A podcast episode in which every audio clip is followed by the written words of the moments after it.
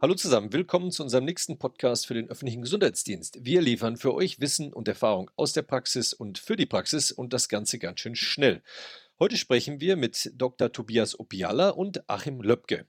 Tobias arbeitet an der Forschungseinrichtung Max-Delbrück-Zentrum in Berlin und Achim ist tätig bei Uniper, einem Energieversorger.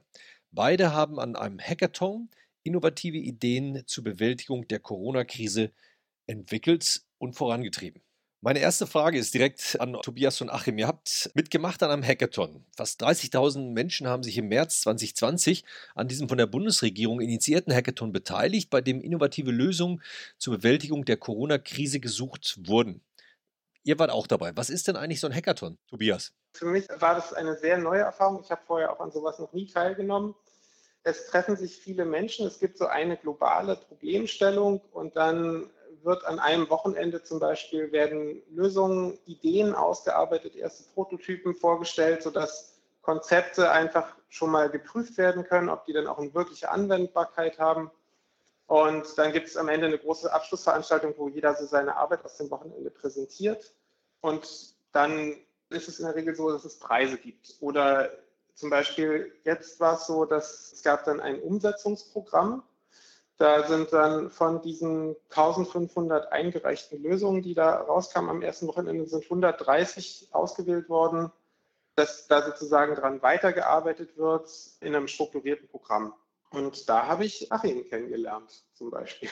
Achim, was war denn deine Motivation dabei mitzumachen? Und vielleicht magst du noch mal ein bisschen erklären, was denn dabei dann rausgekommen ist.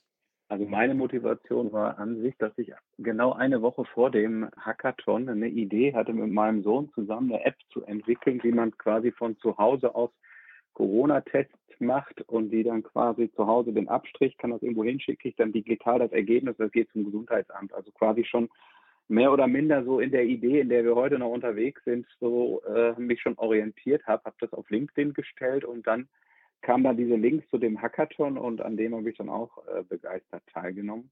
Also ich kannte das, weil ich in der IT arbeite, ich kannte das im Grunde schon. Was das Prinzip des Hackathons ist, möglichst einen Prototyp an einem Wochenende hinzubekommen, was mich allerdings auch überwältigt hat und das lag dann wahrscheinlich gerade in dieser, in dieser Zeitphase dieser Krise, in der wir uns da befanden, dass da wirklich so viele Menschen teilgenommen haben und das war ein furchtbares Gewusel bis Samstagmittags, bis man irgendwie sich da gefunden hatte. Aber dann war es echt berauschend, muss man sagen, weil was da in diesen 48 Stunden entwickelt worden ist an Lösungen und an Ideen, ich glaube, das äh, sucht seinesgleichen einfach in der in der deutschen Geschichte. Das, ich glaube, sowas hat noch nie in Europa vorher stattgefunden, also einmalig. Und was habt ihr jetzt gemacht? Also was war euer Produkt nach 48 Stunden? Unser Produkt oder mein Produkt jetzt von dem äh, Hackathon war eine App, die einerseits für den Patienten war, das heißt, im Prinzip so eine Symptom-App, die es heute auch bei der Charité als Kopf-App bekannt ist.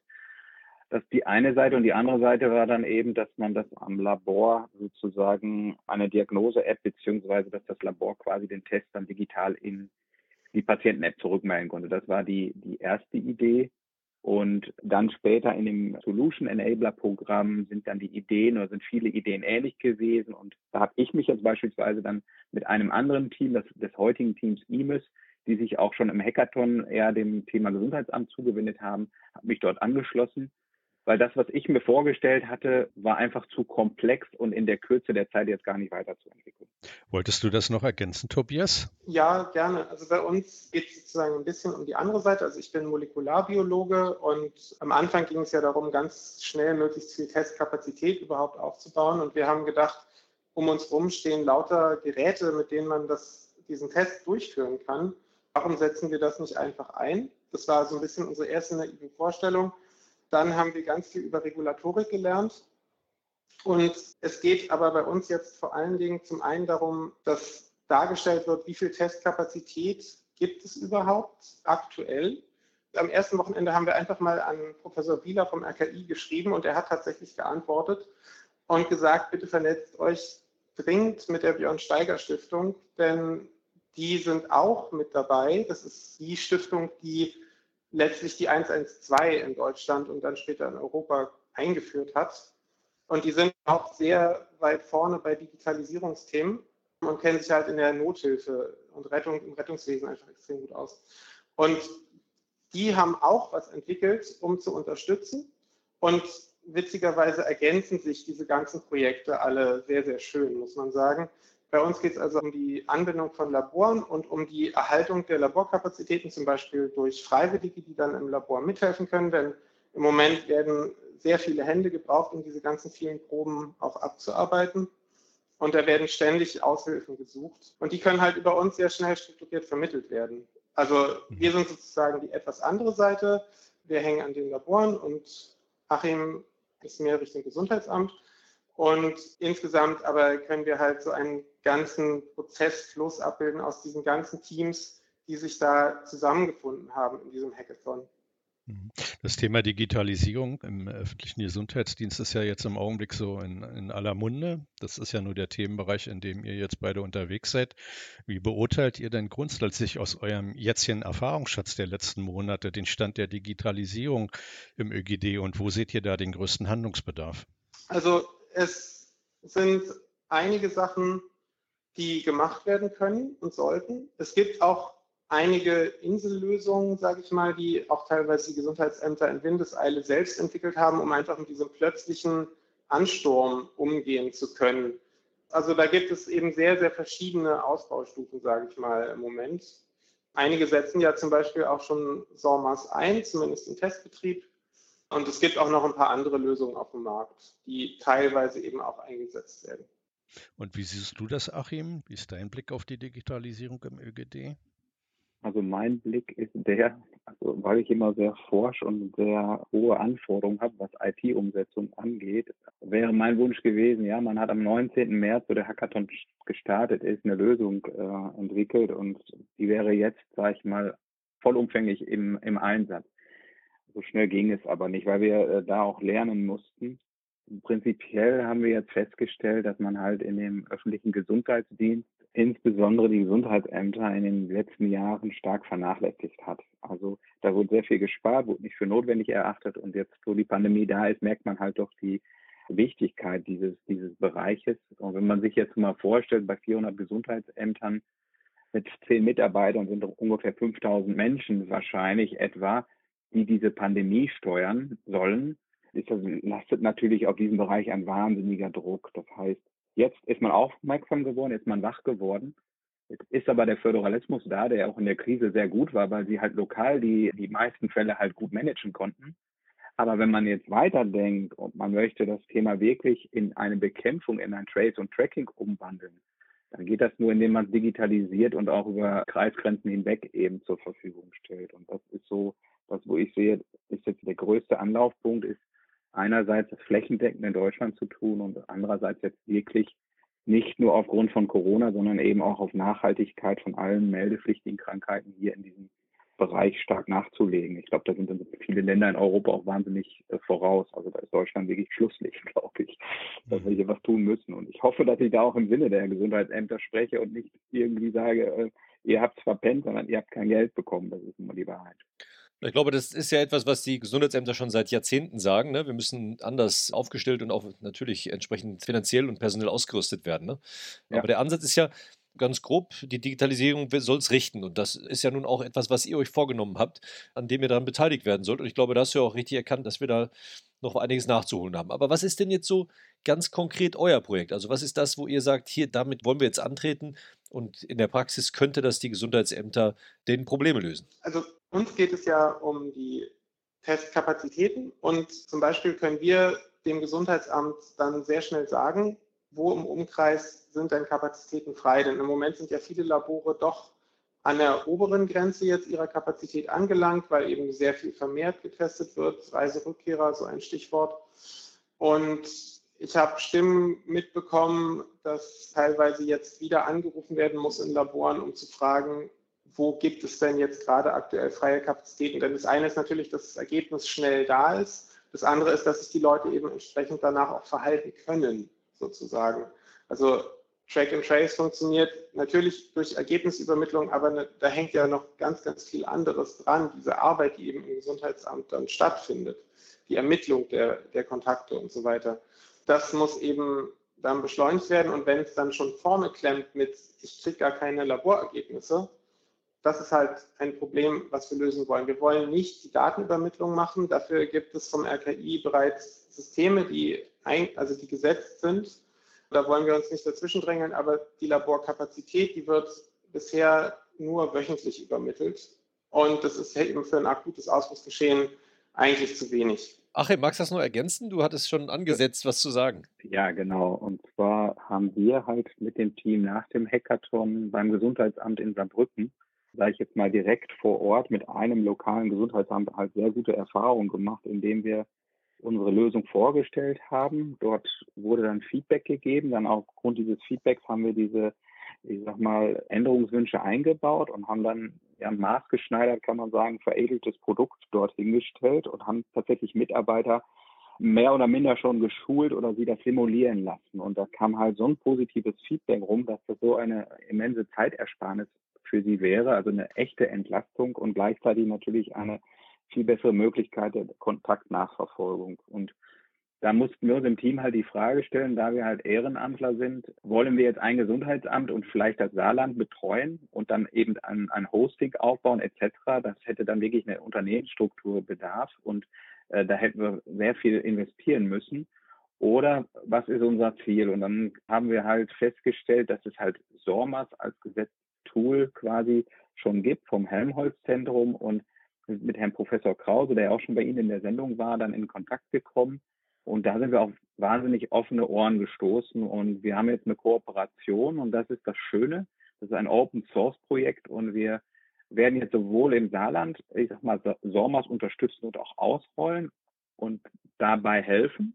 Gleichzeitig bekommen wir jetzt aber einzelne Features, die besonders schmerzhaft sind im Moment. Zum Beispiel die Quarantäneanordnung für Bürger. Das heißt, wenn jemand positiv getestet worden ist, wird er ja in Quarantäne geschickt und das ist amtlich zu machen.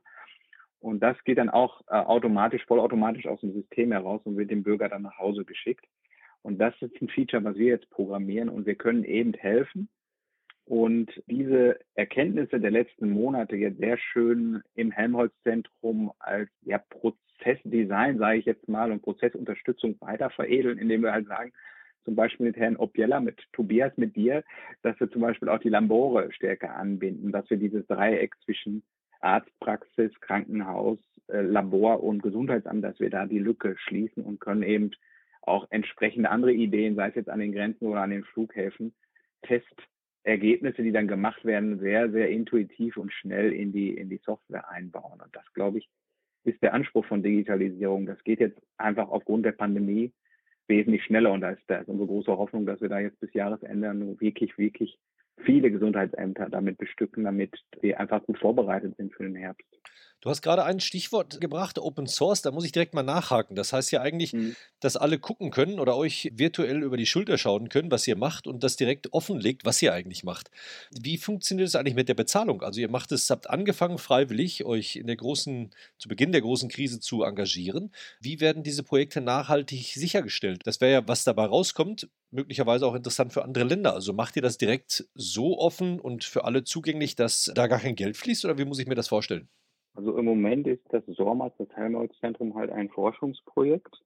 Und unsere Ansinnen ist jetzt, und das haben wir mit Herrn Professor Krause letzte Woche besprochen, dass wir jetzt in eine Kooperation gehen. Das heißt also bis Ende, äh, einschließlich Ende August werden wir das komplett umsonst machen und haben das auch gemacht. Danach werden wir aber eine Kooperation haben, mit der dann auch Geldmittel fließen. Die können äh, einerseits aus Stiftungsgeldern kommen oder eben aus Forschungsgeldern, die dem Helmholtz zur Verfügung stehen.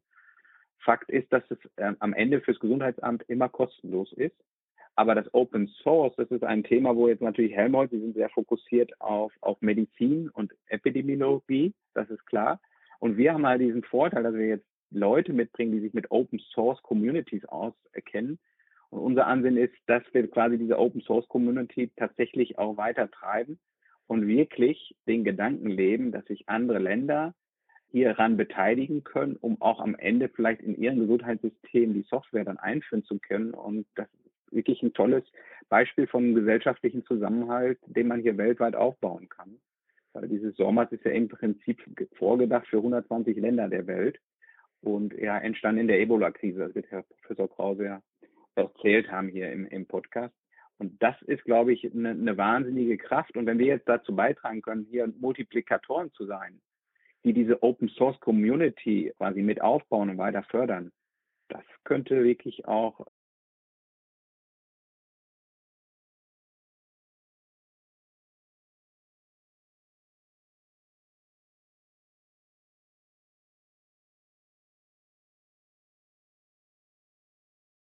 wenn man das jetzt fünf Monate gemacht hat, so wie wir, dann, dann merkt man, der Atem wird, wird kürzer, weil wir alle Vollzeitjobs noch nebenher haben und machen das in Abendstunden. Das heißt, man muss jetzt irgendwie, um es nachhaltig zu machen, dann halt Modelle finden, um dann irgendwie damit umzugehen, einerseits Finanzierung zu haben, andererseits aber auch das Thema schnell weiter voranzutreiben. Achim, du hast eben schon angesprochen, ihr habt Kontakt zu den Gesundheitsämtern im Saarland vor allen Dingen jetzt gehabt. Wie kommuniziert ihr denn im Projekt mit den Gesundheitsämtern? Ihr müsst ja wirklich auch sicherstellen, dass das, was ihr dort eben äh, entwickelt, auch tatsächlich Nutzen entfaltet. Äh, wie ist da euer Weg?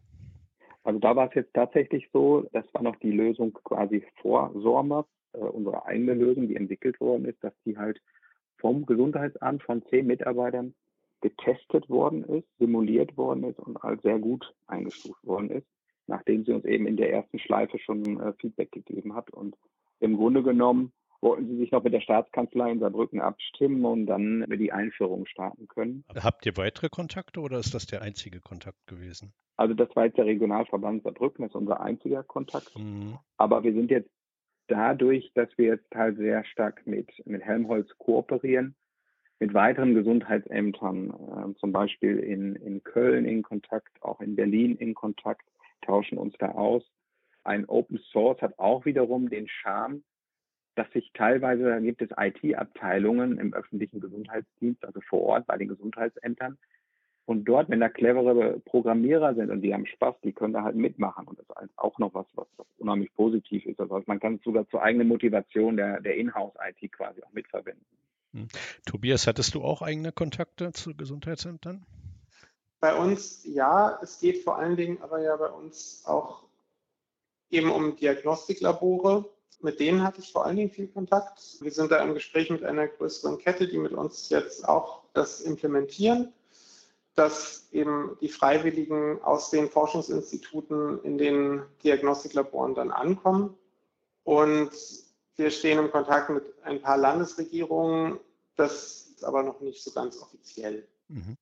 An wen können sich denn jetzt die Gesundheitsämter beispielsweise wenden, wenn die das, was ihr hier vorgestellt habt, gerne mal benutzen möchten oder wenn die sich mit euch in Kontakt setzen möchten? Wie, wie kommt man zu euch? Also Sie können sich direkt an uns wenden. Wir haben eine Team-E-Mail-Adresse, an die Sie jederzeit schreiben können. Sie können sich auch an das Helmholtz-Zentrum direkt wenden, an die Frau Christine Walter, die da die Projektleitung macht. Und dann wird relativ schnell ein, ein Demonstrationstermin aufgesetzt, in dem man die Software einmal vorstellt. Und dann geht es relativ fix. Also man braucht nur eine Unterschrift vom, vom Leiter des Gesundheitsamtes für einen Hosting-Vertrag und dann kann quasi vor Ort auf einen der Server die Software installiert werden und es kann im Grunde genommen über ein Wochenende, sage ich mal, aus dem Altsystem oder aus bestehenden Excel-Files können die historischen Daten jetzt der letzten Monate dann überführt werden. Und montags kann es dann mit dem neuen System losgehen, also relativ unkompliziert. Das System ist jetzt immer das, äh, von dem du sprichst, also das Sommersystem, an dem die ja. Projektbeiträge, an denen ihr arbeitet, dann auch mit integriert werden, perspektivisch, ne? Genau, genau. Das ist im Grunde unser Ziel, dass Sommers eben flächendeckend in Deutschland kommt, als, sag ich mal, als, als Standardmodul für alle Gesundheitsämter. Es steht den Gesundheitsämtern natürlich frei, sage ich jetzt mal, ihre eigenen Ideen auch dort zu verwirklichen, beziehungsweise auch eigene Softwarekomponenten weiterhin im Einsatz zu haben oder neue anzuschaffen, je nach Digitalisierungsbedarf, weil man die schön mit der Open API, also sind also so Schnittstellen, die heute ein EDV-Standard sind, anschließen kann, sodass man modular, ich sag mal, trotzdem noch Unterschiede haben kann, aber eben diese Basis, gerade zur bundesweiten Kontaktnachverfolgung wäre halt SORMAS einfach ideal, weil man dann wirklich über Kreisgrenzen hinweg das Ganze managen kann, was heute noch nur sehr erschwert oder fast gar nicht möglich ist. Jetzt hattest du schon in einem kleinen kritischen Nebensatz erwähnt, dass manche Sachen doch ganz schön lange dauern. Also das als neue Erfahrung auch für dich, Achim, äh, in der Zusammenarbeit mit den Behörden. Was würdest du dir wünschen, was auf Behördenseite vielleicht noch anders gemacht werden würde, um die Erfahrung von den Programmierern, ihr kommt ja jetzt aus ganz anderen Bereichen, vielleicht äh, besser zu nutzen, um tatsächlich dann auch die Digitalisierung im öffentlichen Gesundheitsdienst in den behördlichen Strukturen noch schneller und einfacher umsetzen zu können? Also im Grunde ist es eine Frage des Mindsets. Also wer jetzt sag mal offen für Innovation und Digitalisierung grundsätzlich ist, da sind wir auf einen sehr offenen Charakter jetzt in, im Saarland gestoßen. Da ist es relativ einfach. Wenn es aber so ist, dass es alles Entscheidungswege sind, dass sich dass sich die äh, lokalen Behörden nicht trauen, weil dann vielleicht die Landesregierung, wer auch immer, da zustimmen muss, das blockiert halt. Es ist halt sehr viel immer dort, wo viele Leute mit entscheiden, äh, ist es halt sehr, sehr müßig, da durchzukommen. Und das ist so das, was ich bemängle. Man muss sich einfach trauen und sagen, so komm, wir machen es jetzt und fertig und diskutieren nicht. das ist einfach so dieses Hands-on sozusagen und machen, weil wir sehen es ja, die Infektionszahlen steigen und wir müssen einfach vorbereitet sein. Da ist also im Moment aus, aufgrund der Not gibt es eigentlich keinen Grund, lange zu warten. Nicht lange fackeln, ja. Ah, sagt Achim Löbke. Vielen Dank, Achim. Vielen Dank, Tobias, für eure Zeit, die ihr auch freiwillig uns gespendet habt, um aus eurer Perspektive darzustellen, was aus diesem Hackathon rausgekommen ist, wie sich die Programmierer und äh, IT-Community beteiligt. Ganz wichtig für unsere Zuhörer, die Kontaktdaten und weitere Informationen zu den Projekten, an denen ihr arbeitet, findet ihr dann auf unserer Webseite, wo ihr die Podcasts runterladen könnt. Für euch oder an euch vielen herzlichen Dank. Ja, herzlichen Sehr Dank gerne. auch von meiner Seite. Ja, Macht's gut, ne? Von mir. Vielen Dank. Und dann wünsche ich noch fröhliches Programmieren und bleibt gesund. Tschüss. Danke, Tschüss. Ciao. Tschüss.